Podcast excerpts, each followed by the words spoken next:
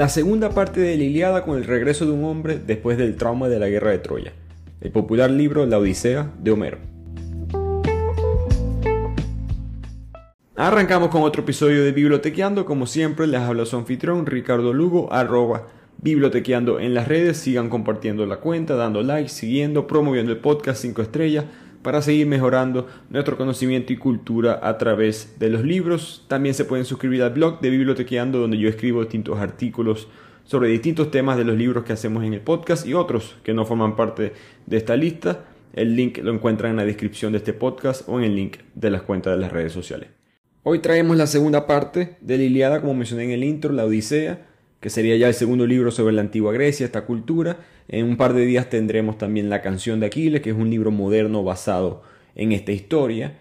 Como siempre, antes de empezar con el resumen de la Odisea, darles un poco de contexto a esta historia. Los que ya escucharon el, el resumen de la Iliada, vamos a hablar de lo mismo, de la existencia de Homero, de la historia de Grecia, pueden saltarse si quieren.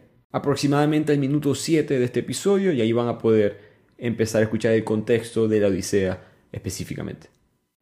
Independientemente si quieren refrescar la memoria o si no saben de lo que trata el libro de la Iliada, es importante entender este primer libro para entender el contexto de la Odisea. En la Iliada eh, nos muestra la guerra entre los griegos y Troya, esta famosa guerra de Troya, que no se sabe en verdad si fue un evento real o simplemente una leyenda épica, pero en el libro los dioses bajan del Olimpo, interfieren con los resultados, manipulan el conflicto, hay mucha mítica, mucha religión que, pone debate en verdad si esto, esta guerra en verdad sucedió o no. No hay evidencia física, por decirlo así, de que la guerra pasó. Pero al mismo tiempo es un mundo demasiado antiguo. Homero está, estamos en los años 800 antes de Cristo. Es, tan, digamos, anterior al, al, mundo moderno que es difícil conseguir evidencia así haya sucedido.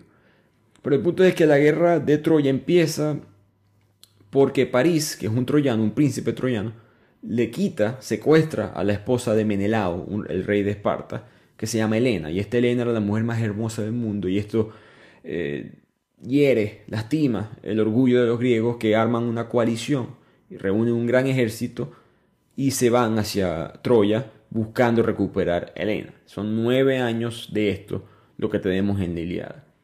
Eventualmente, Aquiles, que es el héroe de los griegos, está peleando de ese lado, tiene muchos enfrentamientos durante todo el libro, en verdad, tiene enfrentamientos con el rey Agamenón. Ellos dos no se llevan bien. Y que el rey Agamenón, digamos, es el número uno de los griegos, el que está liderando todo esto. Aquiles es el más talentoso, el más respetado, el ícono, pero es el número dos. Y eso siempre fue un, conflicto.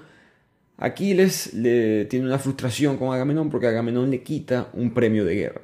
Hay una mujer que era el premio de guerra de Aquiles, el rey se la quita, Aquiles se frustra está cansado de darle todo esto a los griegos y que le falten el respeto de esa manera. Y por orgullo, que es un tema muy, digamos, común en el libro, él decide no pelear más. Eventualmente, en el libro muere su mejor amigo, por él no haber estado en la pelea, en verdad, su mejor amigo se involucra en la batalla, que es Patroclo. Era un amigo, especie de primo, casi un hermano para él, que crecieron juntos. Y Patroclo eh, al morir levanta la, ira de Aquiles, que termina matando al líder de los troyanos, que es Héctor. Aquiles arrastra el cuerpo de Héctor por casi dos semanas. Eh, ya estaba muerto, pero arrastra el cuerpo en una carroza. Aquiles en verdad muestra, un Aquiles extremadamente vengativo, extremadamente rencoroso eh, en este punto. Y la novela se acaba simplemente con el padre de Héctor pidiéndole el favor a Aquiles que le devuelva el cuerpo para poder tener un funeral Mm, su momento de luto como corresponde. Y ambas, aquí les dice que sí, y ambos grupos básicamente aceptan pasar sus días de luto acorde a sus distintas costumbres. Y así se acaba el libro, sin entender quién ganó, quién perdió. Es un libro que te deja como eh, con ese gancho. ¿Y qué sucede entre el final de la Iliada y el inicio de la Odisea? No está claro. La Odisea es el regreso o el intento de regreso de Ulises a su tierra en Grecia pero ya la guerra se acabó, ya todo se finalizó, no, no está claro qué es lo que en verdad sucedió. Porque los documentos que muestran lo que pasó en el medio son otros documentos, muchos de esos escritos siglos después, años después, de Homero. Por ejemplo, el caballo de Troya. Según estos documentos, lo que sucedió fue que los griegos y los troyanos, después de 10 años de batalla, de repente los troyanos asoman por encima de la muralla y se dan cuenta de que no hay nada, lo que hay es un caballo de madera. Ellos piensan que es una ofrenda de los griegos, la famosa historia de que pues, se están disculpando por, por esta invasión, por esta guerra. Eh, abren las puertas, esas puertas que no se habían abierto durante la guerra en 10 años, abren las puertas, el caballo de Troya entra y adentro están estos líderes eh, de los griegos, entre ellos Ulises, que terminan dominando y conquistando a Troya. Pero en verdad no se sabe qué es lo que sucedió. Y en parte esto es porque no se sabe ni siquiera si Homero existió. Y parece mentira decir eso, que el autor quizá más importante de lo que se convierte más adelante en el occidente, en este punto no se puede decir que Grecia es occidental. Pero Homero, con toda su relevancia literaria, en verdad no se sabe si existió por dos razones principales. Primero, que no, bueno, no hay evidencia, no hay registros de él en ningún otro lado, lo que quedan son sus libros, y muchos argumentan que quizás Homero fue simplemente el nombre que una cultura le puso colectivamente para, digamos, ponerle una especie de autoría a la, historia de la guerra de Troya, que es algo tan, tan querido para la cultura griega. Y segundo, y quizás más relevante, es que en esta época reinaba la tradición oral. Los libros no eran publicados, publicados entre comillas, como lo son hoy en día, eran publicados oralmente. Tú te aprendías tu historia, la narrabas para narrarla y recordarla fácilmente. Normalmente eran versos, rimaban, era poesía, por eso que estos libros son epopeyas. Y tú la publicabas enfrente de un teatro, por decirlo así. Apenas tú lo decías en voz alta, ya tu libro estaba publicado. Eso hablamos mucho sobre esa historia muy interesante en El infinito un junco de Irene Vallejo, en ese resumen. Por lo tanto, no se, cree que la Iliada y la Odisea fueron transmitidas oralmente de generación en generación y quizás finalmente registradas en este libro de la Iliada o en este libro de la Odisea por este Homero. Y Homero quizás es la persona que simplemente compiló todas estas epopeyas o resume toda esta historia que variaba. Cada vez que tú narrabas un libro en esa época, no. La segunda vez que lo contabas no era el mismo libro, ya era diferente, porque era imposible. tú podías recordarte todas estas cosas, pero muy difícil pronunciarlas exactamente igual. A lo que llega la escritura, cambia en verdad la literatura, por decirlo así, porque ahora te obliga a ti como autor a tener, una historia, una conclusión por escrito. ¿Cuál es tu última palabra? ¿Cuál es la versión máxima de la historia que tú quieres contar? Algo que no era así anteriormente. Por esa y otras razones, personas como Sócrates, Jesucristo, nunca publicaron nada. Eran personas de la tradición oral.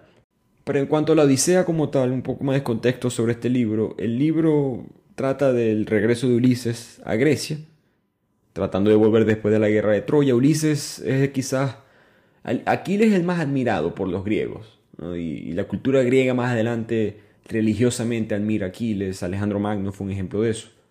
Pero los, los griegos como tal en esta época se piensa que Ulises era el más respetado porque era el más elocuente, inteligente, estratega, era quizás más conectado al hombre común, Aquiles es visto de una manera más mítica, más religiosa.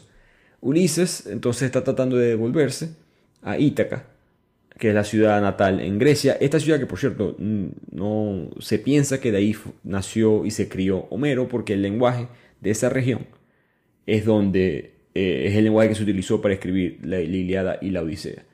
Que crea un debate muy popular e interesante de que si Homero escribió la Iliada, vamos a suponer que eso es verdad, pero ajá, escribió la Odisea, porque pudo haber sido otra persona, pudo haber sido simplemente, como mencionamos antes, eh, vamos a seguir la historia de Homero y vamos a poner el mismo nombre, pero conseguimos esta historia que se contaba oralmente de otro lado. Ya hablamos de la, diferencia en el tiempo entre la Odisea y la Iliada, como no explica muchas las cosas que pasó de Aquiles, eh, qué pasó con el rey Agamenón, vamos a, vamos a ver mucho de eso en el libro. Yo, yo personalmente cuando leí ambos libros sentí una sutil diferencia en el estilo. Eh, la Iliada es mucho más complicada, por falta de un mejor término, un poquito más detallista un poquito más lenta al mismo tiempo, un poquito más directa, eh, más lineal, creo, creo que es la palabra que quiero usar, pero muy detallada en ese proceso. Mientras que la Odisea, mucho más un relato que se extiende, va de atrás hacia adelante en el tiempo, eh, algo muy diferente a lo que fue la Iliada, pero eso no significa que, que un, autor no solamente sabe escribir de una sola manera. Hay ciertas cosas que sí son muy parecidas, la cantidad de capítulos, son 24, el estilo, digamos, como esa epopeya, que se pierde en la traducción, pero se nota que en ciertos puntos. No sé si es tan importante saber si escribieron, el mismo autor escribió ambos libros, pero es interesante pensar que no hay evidencia de que esto fue así. Pero creo que lo importante, para mí la conexión moral, la relevancia para uno hoy en día, es que en la Iliada vemos el, el quiebre de, de, las sociedades durante la guerra, por el orgullo de los hombres, entre ellos Aquiles, el rey Agamenón. Y ahora vemos el valor de la perseverancia, el deber de seguir lo correcto, la fidelidad, el honor.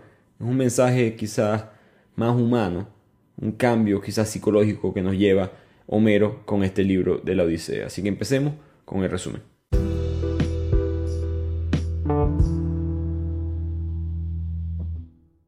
Así que la obra de la Odisea arranca con un Ulises ya 10 años después de la guerra de Troya, o sea, 11 años después de la Iliada. Él está secuestrado, un esclavo sexual en términos modernos. Él está en una remota isla, secuestrado, no puede irse porque la diosa Calipso se enamoró de él después de la guerra de Troya y lo mantiene ahí. Todavía no sabemos cómo llegó ahí, todavía no sabemos cuánto tiempo, sabemos que tiene 10 años ahí, pero no sabemos exactamente qué punto después del final de la guerra él llega ahí. No sabemos exactamente cómo va a ser para salirse, o si va a poder salirse. Lo que sabemos es que está ahí secuestrado. Mientras tanto, en Ítaca, en, su tierra, en Grecia, hay hombres pretendientes que tienen el derecho legal de declarar, obligar a que su esposa se tenga que casar nuevamente. De esa manera, esos pretendientes podían quitarle las propiedades y las pertenencias a Ulises, que es en verdad la principal intención eh, de, esa maniobra. Entonces tenemos, tenemos dos mundos en el principio de la Odisea. Tenemos a Ulises, que está en este mundo místico con una diosa que no puede irse, siendo un, esclavo sexual. Y tenemos a, a, Penélope, su esposa, y a su hijo, Telémaco, que yo de vez en cuando lo voy a decir Telemaco porque así lo aprendí, en Maracaibo se pronuncia así, pero se pronuncia correctamente Telémaco. Su hijo es suficientemente mayor para entender qué es lo que está sucediendo. Él era un niño apenas cuando Ulises fue a la guerra pero no es un, digamos, un hombre hecho y derecho en el sentido de hace 2800 años que podía enfrentarse a estos pretendientes y tener alguna especie de argumento legal. Lo que la cultura dictaba es que eh, uno de estos hombres, iban a dejar que Penélope eligiera, pero uno de estos hombres tenía que eh, ser el nuevo esposo y manejar estas tierras. Él, por supuesto, no quiere que esto suceda. Así que rápidamente en el primer capítulo de una vez ya uno ve el concepto del libro. Ulises que va a tratar de regresar a casa de una u otra manera y su familia tratando de aguantar la situación social, hasta cierto punto política, hasta que él pueda llegar. Y creo que eso es muy importante porque yo recuerdo escuchar a unos autores discutir sobre esto en una entrevista. Eh, entre ellos creo que Irene Vallejo menciona esto también en otra entrevista, de que no, hay, no es casualidad que el libro, esta es la aventura más grande de la literatura, esta es la historia más conocida, más respetada de la historia de un personaje haciendo una aventura asombrosa, como veremos más adelante, con sirenas y monstruos y todo este tipo, y cíclopes, todo, todo este tipo de, de, mítica alrededor de este cuento. Y no es casualidad que la historia de aventura más grande de, la literatura no es el viaje de ida, sino que es el viaje de regreso. No es ir a un mundo mágico, no es ir a un nuevo lugar que no conoces, es lo contrario, es regresar. Es regresar a, tu familia, es regresar a tu tierra, es regresar a lo que tú consideras, que te, con lo que tú te identificas. Y hay un, hay un cierto romance en eso, hay un, hay un mensaje que se conectó muy bien, como mencioné, con, con, la cultura griega de la época y creo que es un mensaje que se traduce muy bien a través de los años. Muchas culturas se siguen conectando con eso y creo que por eso que la Odisea es tan relevante hoy en día. Pero volviendo a la historia, ahora vemos a Zeus, el dios mayor de los dioses de la antigua Grecia, que siempre estuvo ambivalente, por decirlo así, indiferente. En, en la Iliada no le interesaba mucho quién ganara, pero de una u otra manera terminó afectando el resultado de la guerra. Él se da cuenta de lo que está sucediendo y decide hablar con Atenea, con otra de las diosas, para que viaje a Ítaca y hable con Telemaco, con el hijo de Ulises. Por cierto, Zeus, Ulises no son los nombres originales de estos personajes. Zeus se llama Jove, parecido a Jehová, el dios mayor, y eh, Ulises se llama Odiseus. Eh, nosotros normalmente conocemos esta historia con estos nombres, es por la historia del Imperio Romano, que es muy interesante. El Imperio Romano, ellos cuando empiezan... El Imperio Romano es un grupo de... tiene mala reputación, como dice Irene Vallejo, por culpa de ellos mismos. Empezó como un grupo de hombres que conquistaron tierras sin, rompiendo todo tipo de leyes, violaban, era un desastre, un, un, grupo de malandros, literalmente un grupo de gente mala.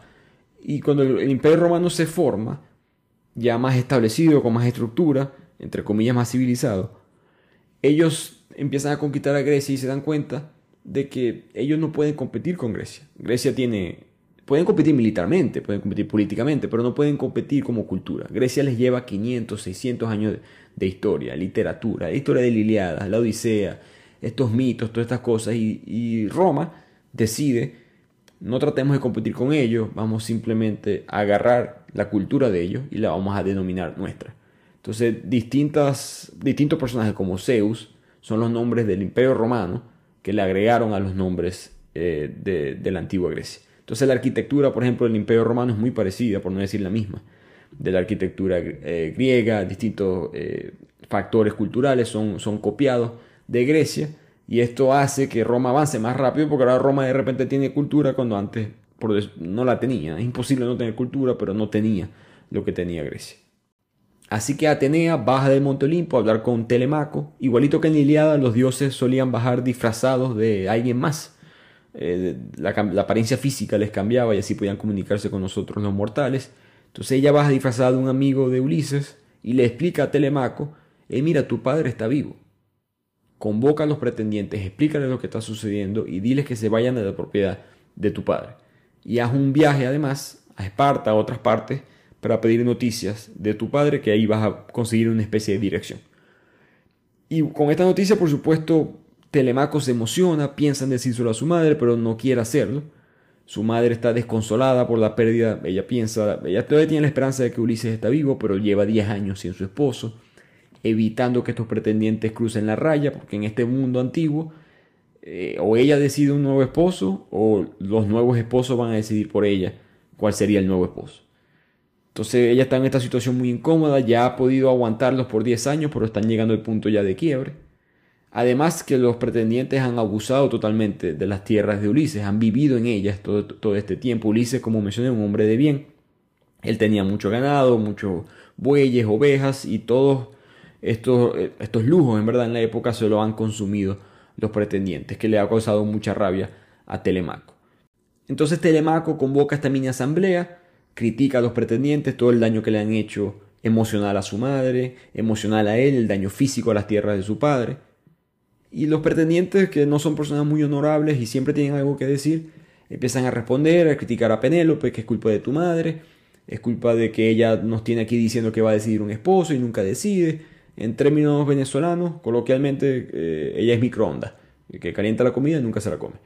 Entonces, eh, esta conversación, que es muy extraña, por cierto, es extremadamente es rara, o sea, el hijo está hablando de cosas a veces un poco sexuales sobre su madre, pero el punto es que Penélope eh, no toma una decisión, lo que obliga a los pretendientes a decir que ellos van a decidir un esposo por ella. Entonces el tiempo se está acabando para que Ulises pueda volver a su casa y tener a su mujer todavía siendo su mujer. Así que Telemaco eh, digamos que lo importante en esta discusión es que él se da cuenta de lo, de lo agresivo que van a ser los pretendientes ahora y decide irse en ese viaje hacia, hacia, Pilos y Esparta a buscar a su padre sin decirle a nadie, solamente le dice a una de las sirvientas, una sabia, una anciana, que se llama Euricleia. Así que Telemaco hace su primera parada en el viaje, que es en Pilos, una antigua ciudad en Grecia, y habla con el rey de la ciudad, que es Néstor. Néstor, uno de los personajes principales del lado de los griegos, en la Iliada de esos soldados guerreros que pelearon junto a Ulises, Aquiles y Ajax. Néstor, eh, muy emocionado por ver el hijo de Ulises, pero no tiene buenas noticias, simplemente dice que no tiene información sobre, sobre su padre. Lo que sí sabe es que en, en, los últimos días de la guerra, ya después de que Troya había caído, hubo una discusión, una pelea entre el rey Agamenón, ese rey de los griegos, y Menelao, que era su hermano, que es uno de los que empieza esta batalla porque él era el esposo de Helena y París, el troyano, le quita a Helena a Menelao y ahí empieza todo este conflicto. El punto es que Menelao zarpa para Grecia en un día diferente, por independiente, no se quiso ir con su hermano, y Agamenón se quedó en Troya un día más sacrificando animales. Y con Agamenón estaba Ulises, mientras que con Menelao estaba Néstor. Y Néstor explica que esa fue la última vez que él vio a su padre. Telemaco escucha esto y le pregunta sobre Agamenón. Ay, ¿qué pasó con él? ¿Será que puedo hablar con él a ver si él sabe algo de mi padre? Y estas son las cosas así interesantes del libro porque a través de los recuerdos de Ulises, a través de los recuerdos de las historias de los que sobrevivieron la guerra de Troya, nos enteramos que pasaron con varios personajes de la que como mencioné te deja con un gancho, no, te explica cuál es el final de muchos, eh, mucha de esta historia. Néstor le explica a Telemaco que, bueno, lo de Agamenón no te lo vas a creer. Después de 10 años de batalla en Troya, después de derrotar a todos esos soldados, después de matar Dios sabe cuántas personas, después de salir ileso de esa guerra, él vuelve a su casa y en el primer día resulta que su esposa le estaba siendo infiel con otro hombre y apenas llega a su casa, ese hombre lo asesina a Agamenón. Así que Agamenón está muerto y él no te puede dar noticias sobre tu padre. Así que Telemaco, escuchando todo esto, decide ir hacia Esparta, que era la segunda parada que le había dicho la diosa, porque ahí vive Menelao, que ahora vive con la reina Helena, recupera a su esposa después de 10 años de batalla, y ellos están ahí en Esparta cuando les llega Telemaco y empiezan los tres a recordar historias de su padre, mejor dicho, ellos dos contando la historia de su padre, de lo valiente que fue en la guerra, y aquí es cuando por primera vez en la historia de la Iliada, en la historia de la Odisea, en estos libros de Homero, es que sale el caballo de Troya. Y yo mencioné anteriormente que esas cosas no salían en estos libros, sí salen, pero es un recuerdo. O sea, simplemente Elena recuerda cómo Ulises eh, se vistió de mendigo para infiltrarse en las murallas de la ciudad. Eh, Menelao cuenta la historia del caballo de Troya, eh, que fue idea de Ulises, pero los detalles, quiénes son los hombres que están adentro, todas estas cosas salen en, en otros documentos, en otras historias, mucho después de Homero. La semilla, digamos, por decirlo así, fue plantada en esta corta conversación entre Menelao, Helena y Telemaco. El punto es que Menelao le dice a, Telemaco que no tiene mucha información, pero que un día un dios le bajó del Olimpo y le explicó que Ulises estaba vivo, pero que Calipso, la diosa, lo tiene encarcelado en una isla. Esto por supuesto es verdad. Y Telemaco decide regresar a Grecia para ya con esta noticia de que su padre está vivo. Pero los pretendientes se enteran de que Telemaco está dando vueltas por Grecia buscando a ver si su padre está vivo y deciden que deberían de hacerle una emboscada para eliminarlo. Y ahora en la obra, como suele suceder en este libro, en este estilo de Homero, los dioses en el Olimpo empiezan a discutir el destino de los mortales, específicamente el destino de Ulises. ¿Qué hacemos con él? Lleva 10 años secuestrado por uno de nosotros. No, no ninguna Calipso no es una diosa que está al nivel de los dioses del Olimpo, solamente son 12, pero eh, digamos por uno de los inmortales. Y voy a dar un poquito de contexto de la historia del Olimpo, porque me parece interesante y no hablé sobre eso en el resumen de la Iliada. El monte Olimpo, según la religión, según la mitología griega, se formó, es un lugar, como, como es un lugar de la vida real. Hoy en día patrimonio de la humanidad de la UNESCO, casi, casi 3.000 metros de altura, más alto que, que Machu Picchu, que básicamente el mismo nivel de Cusco, en Perú. Este monte, en teoría, fue una consecuencia de una batalla entre los dioses y los titanes, porque según esta religión de la antigua Grecia, los dioses no son el máximo, eh, no son el poder omnipotente del universo. Solía, lo son ahora, pero solían ser los titanes. Los titanes en verdad eran como los padres de los dioses. Y a Cronos, que era el, rey de estos titanes, se le, se le avisó de una profecía que decía que él iba a ser destronado por uno de sus hijos. Y la solución magnífica que se le ocurrió a Tronos fue que, bueno, yo entonces voy a comerme, voy a devorarme todos los hijos que yo tenga. Muy bonita la historia, como pueden ver lo que eh, esta decisión de él causa que su esposa decida ocultar a uno de sus hijos en una isla remota. Ese hijo fue Zeus, que eventualmente crece, desafía a su padre, la profecía se, se, completa, y los dioses ahora son los que dominan el universo, los titanes pasan al inframundo, y estos doce dioses del Olimpo, muchos los conocemos eh, coloquialmente, Zeus, Poseidón, Apolo, Hermes, Afrodita, esos y no sé cuánto dije, 4, 5, 7 más, están en total en el, en el panteón del Monte Olimpo. Así que están todos estos dioses reunidos, debatiendo sobre Ulises y deciden que ya es hora que Calipso, la diosa, devuelva a Ulises a su tierra natal. Y Calipso, muy curiosamente, me pareció muy interesante esta parte en el libro, ella protesta esta decisión. Y en la Iliada solamente hay una vez que hay una voz de una mujer expresada en la historia, que es cuando la esposa de Héctor le exige a él que deje de pelear, que se enfoque, se quede con ella y su hijo, que lo va a dejar huérfano o sin padre, mejor dicho. Esa es la única vez que hay una voz, una, una mujer se expresa eh, y, debate o desafía a un hombre en, la historia. Aquí tenemos a una diosa desafiando a los dioses más poderosos que ella, diciéndoles, pero ¿por qué yo tengo que devolver a mi hombre si ustedes hacen lo mismo? Si ustedes los hombres bajan del Olimpo y violan, que si sí lo hacían, eh, toman amantes mortales, eh, se casan con gente que ya tiene esposo, ustedes violan todas las leyes habidas por haber. Pero entonces cuando yo lo hago, cuando una diosa femenina lo hace, yo, entonces ustedes me dicen que no lo puedo hacer. Y un mensaje me pareció interesante para verlo en un libro tan antiguo. Punto es que al final Calipso se quejó, pero perdió, la batalla. Zeus le dice que, que, tiene que hacer lo que él diga. Calipso ayuda a que Ulises construya un nuevo bote, un barco, y se va de la isla por primera vez. Y aquí vemos a Ulises, en verdad, en la Odisea. Ya en estamos en el capítulo 6 de los 24 del libro. Por primera vez aparece Ulises y nos enteramos que él estuvo llorando cada día de esos 10 años. Se sentaba en la arena, miraba el horizonte, miraba la orilla, miraba el mar. Y siempre estaba eh, sufriendo por no poder estar con su esposa con su familia. Que por cierto, si él se quedaba en esa isla con Calipso, él se convertía en inmortal. Parte del sentimiento de cómo esta historia se conecta también con los griegos, porque Ulises, e, e, ese viaje de que en la, en la Iliada la gloria es derrotar a Troya, esa es la gloria, esa es la, eternidad, es poder hacer eso y después darte cuenta de las consecuencias emocionales o morales de la guerra, te das cuenta de que no, lo que en verdad valía era no, mi familia, mi, mi hijo, mi esposa. Y aquí es cuando Ulises se da cuenta de eso, ya 20 años después de haber empezado una guerra innecesaria.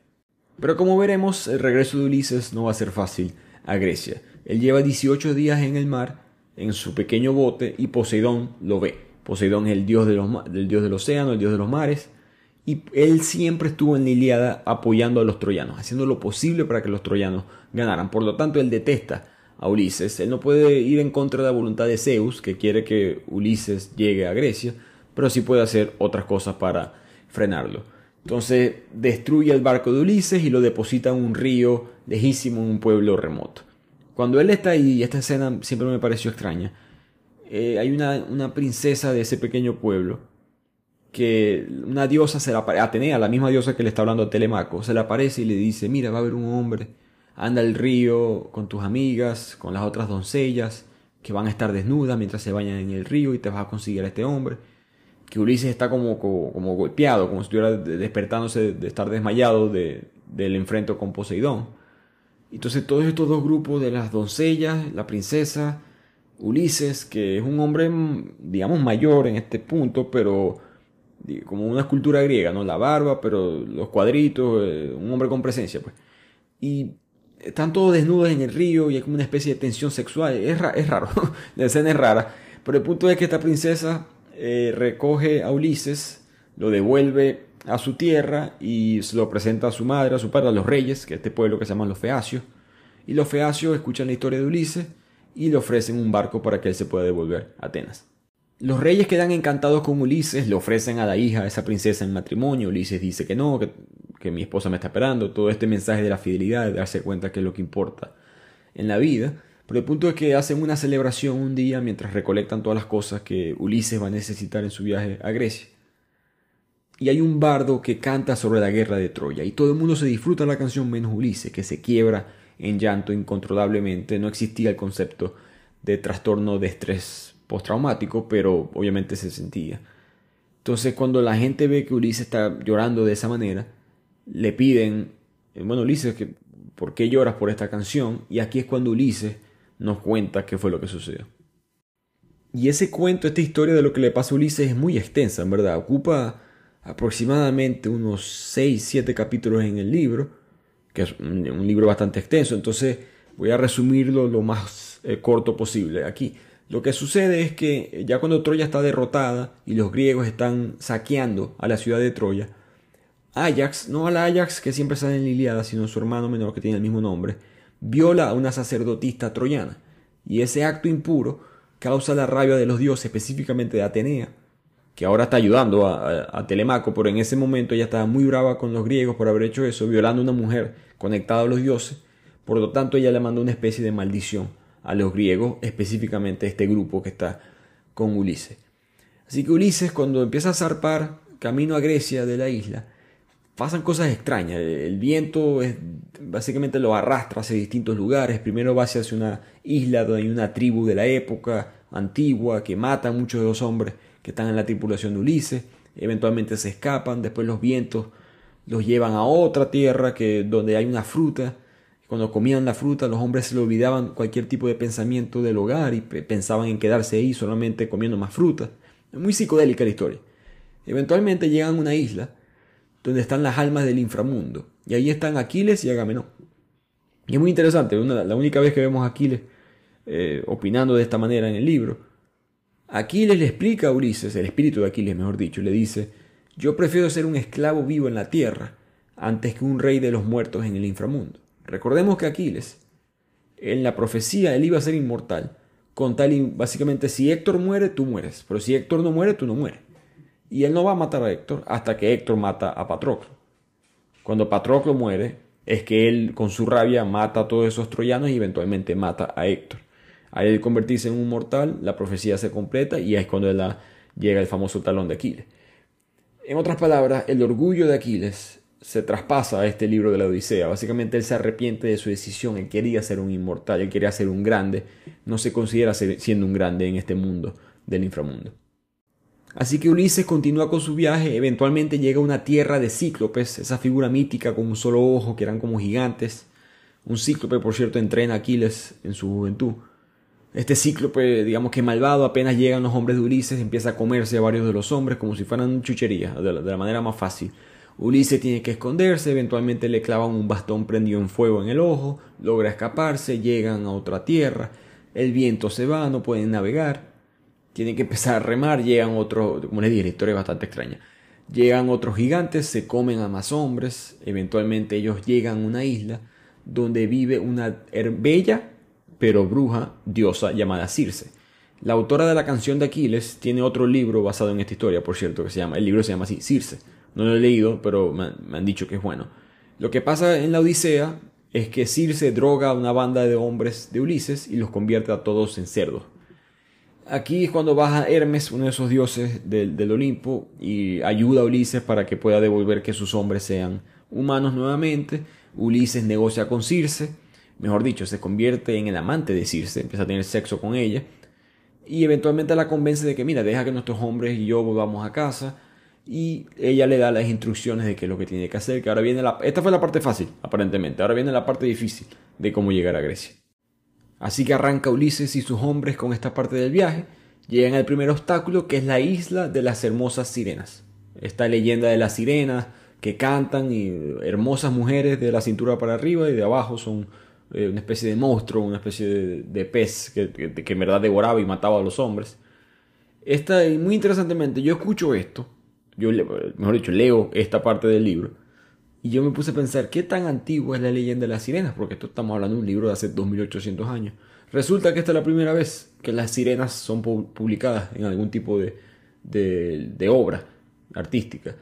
No sé eh, por qué pegó tanto, no, me imagino porque lo famoso que es la Odisea, pero el punto es que las sirenas era simplemente una idea de un autor más en este punto. Ulises entonces pasa por, por esta isla de las sirenas, él le tapa con cera los oídos a sus hombres para que no escuchen el canto de la mujer, que era hipnotizante, para eventualmente matarte. Él, él, tiene que estar sin esa cera en los oídos porque él tiene que saber dónde está la isla de las sirenas, entonces él está como amarrado al barco y él está suplicando a gritos que lo suelten porque se quiere ir con las sirenas, por supuesto hipnotizado por el canto, pero eventualmente los hombres fieles de él siguen sus instrucciones de, de no soltarlo. De ahí llegan a la siguiente isla, que llegan a, donde vive Esquila, un monstruo de seis cabezas. El monstruo, por supuesto, se come a seis marineros. De aquí también sobreviven varios hombres, ya quedan muy pocos, como pueden darse cuenta en la, historia. Y llegan al último obstáculo, que es una isla del sol. Cuando digo el sol, es la isla del, del titán del sol. El sol era uno de los titanes en la mitología griega.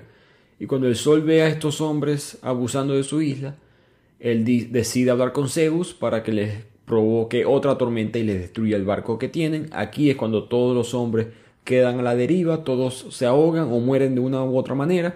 Solamente queda Ulises flotando y eventualmente llega flotando a la isla de Calipso, donde lo mantuvieron preso eh, sexualmente por 10 años.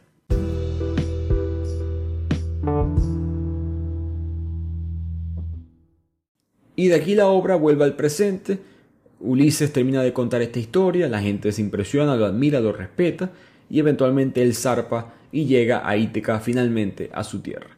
Pero él se da cuenta que este Ítaca no es lo mismo de antes. Ese mensaje universal de que uno puede ser de un lugar, pero el tiempo pasa y el mundo siempre está cambiando y ahora vuelve y se da cuenta que fueron 20 años y eso, eso no sale de gratis. Pero Atenea, aquí es muy importante saber que Atenea le cambia la apariencia física temporalmente a Ulises para que él nadie lo pueda reconocer. Porque el punto de ella es que él pueda identificar quiénes son las personas que le fueron fiel y quiénes son los que hay que castigar después de, de 20 años. Así que Atenea le dice a Ulises que vaya a esconderse mientras tanto en la, en la choza de su señor de servicio, de su antiguo señor de servicio, se Eumeo. Eumeo no reconoce a Ulises, por supuesto. Ulises se hace pasar por un viajero que está simplemente de paso en Ítaca y lo invita a entrar y él muy decente, así tranquilo, te puedes quedar conmigo, no hay problema. Esa eh, hospitalidad de esta cultura de la época, que como mencioné en el, en el resumen de la Iliada, es mucho más conectada a lo que es hoy en día el norte de África o el Medio Oriente, a lo que era Europa en este punto.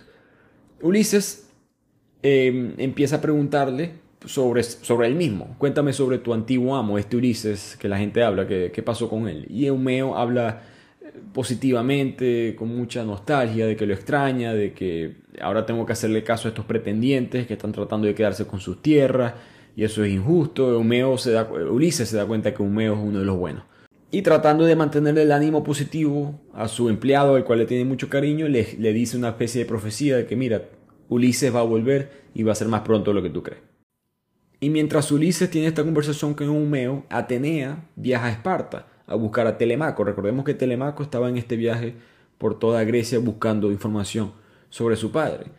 La diosa le avisa a Telemaco que ya se puede devolver, que te, mira, va a haber una emboscada, yo te voy a proteger y todo esto, pero tienes que devolverte y ve primero a la casa de Humeo. Entonces él llega, visita la casa de Humeo, Humeo lo saluda, se, se, alegra porque todo el mundo pensaba que él también podía morir, sabía que los pretendientes lo estaban buscando con la emboscada y le dice que mira, le voy a avisar a tu mamá que tu mamá estaba desesperada porque tú te habías ido sin avisarle además. Entonces se quedan solos Ulises y su hijo después de 20 años, pero el hijo todavía no lo reconoce. No es hasta que llega Atenea y le cambia la apariencia física a Ulises y aquí es cuando se dan ese abrazo que tienen en espera eh, durante todo el libro, que ya estamos aproximadamente en la parte final del mismo. Eh, lloran, tienen ese momento juntos y rápidamente empiezan a tramar cómo vamos a hacer con estos pretendientes. El plan es que Ulises va a ir disfrazado de mendigo, entrar a, a su tierra, en verdad, que ahora los pretendientes la tienen secuestrada, a ver quién lo trata bien a él, a ver qué hombre merece quizás ser perdonado y el resto ellos lo van a matar.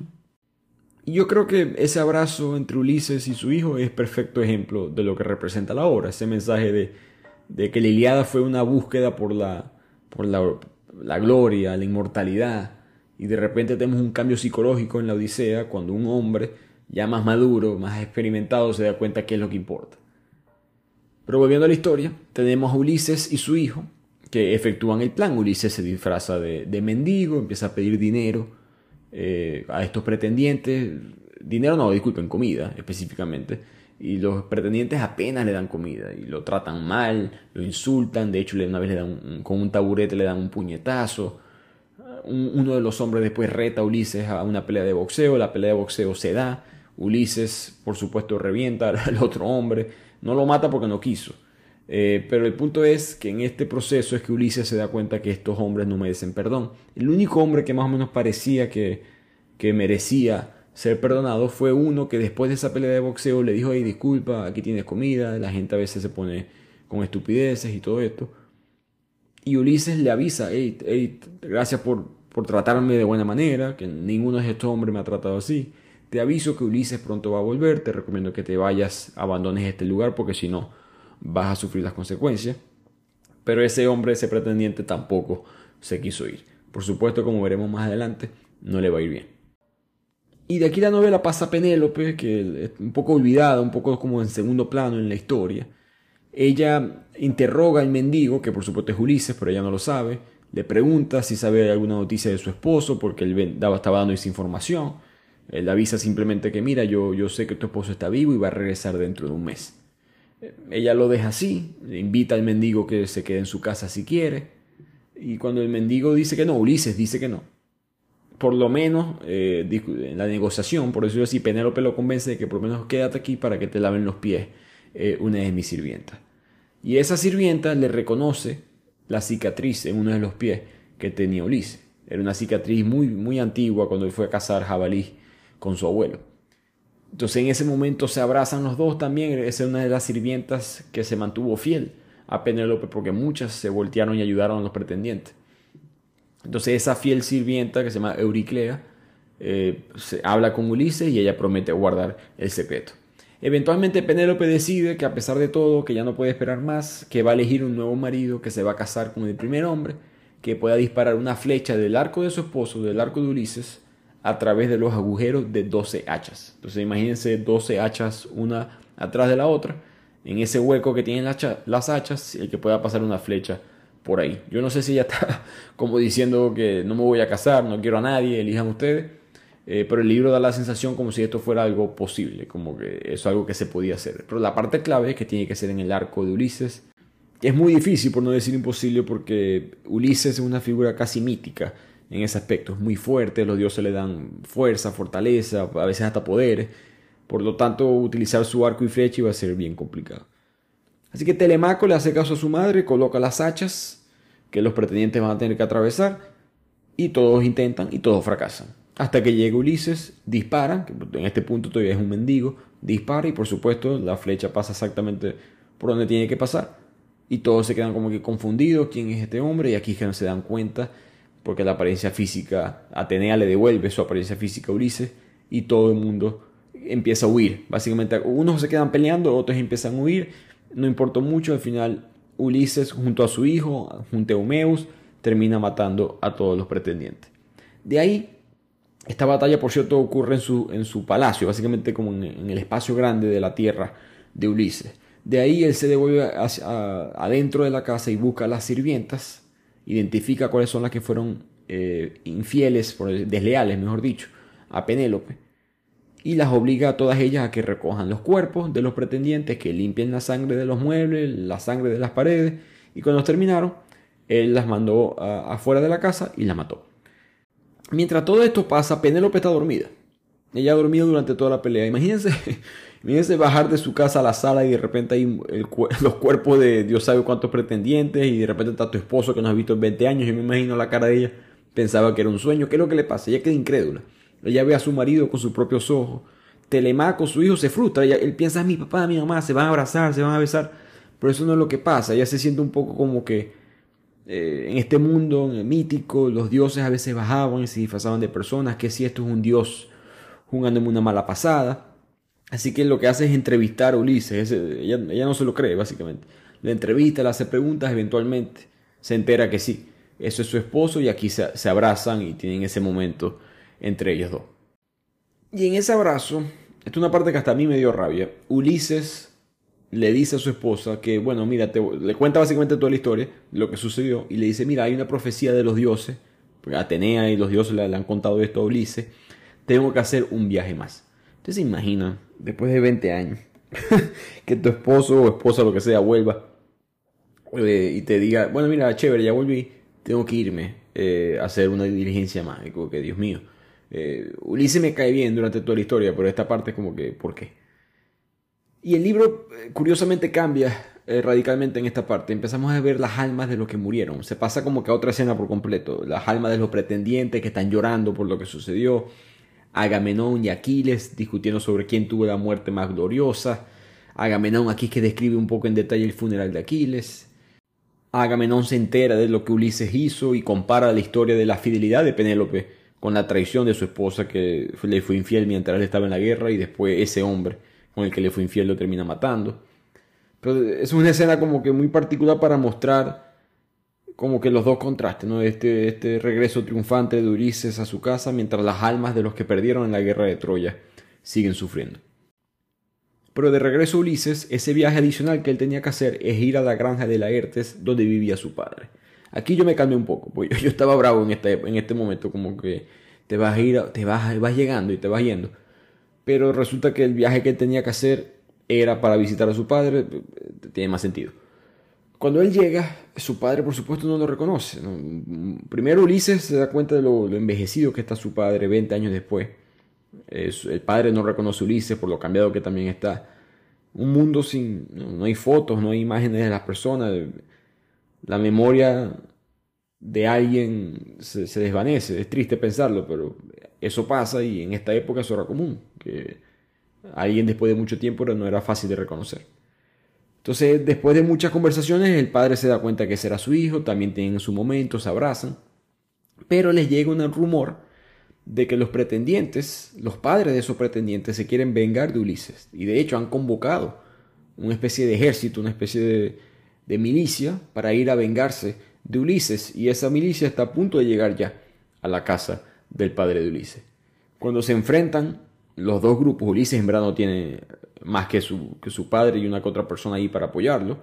Baja Atenea, la diosa, disfrazada nuevamente, como mencioné, como como un ser humano, como un mortal y pone fin a la violencia, no quiere que haya más violencia ya, y declara a Ulises como el rey de Ítaca y le pide a todo el mundo que se olvide de la masacre de sus hijos, que básicamente eso es lo que les tocaba por lo que sucedió, y así se restablece la paz y se acaba este popular libro de la Odisea.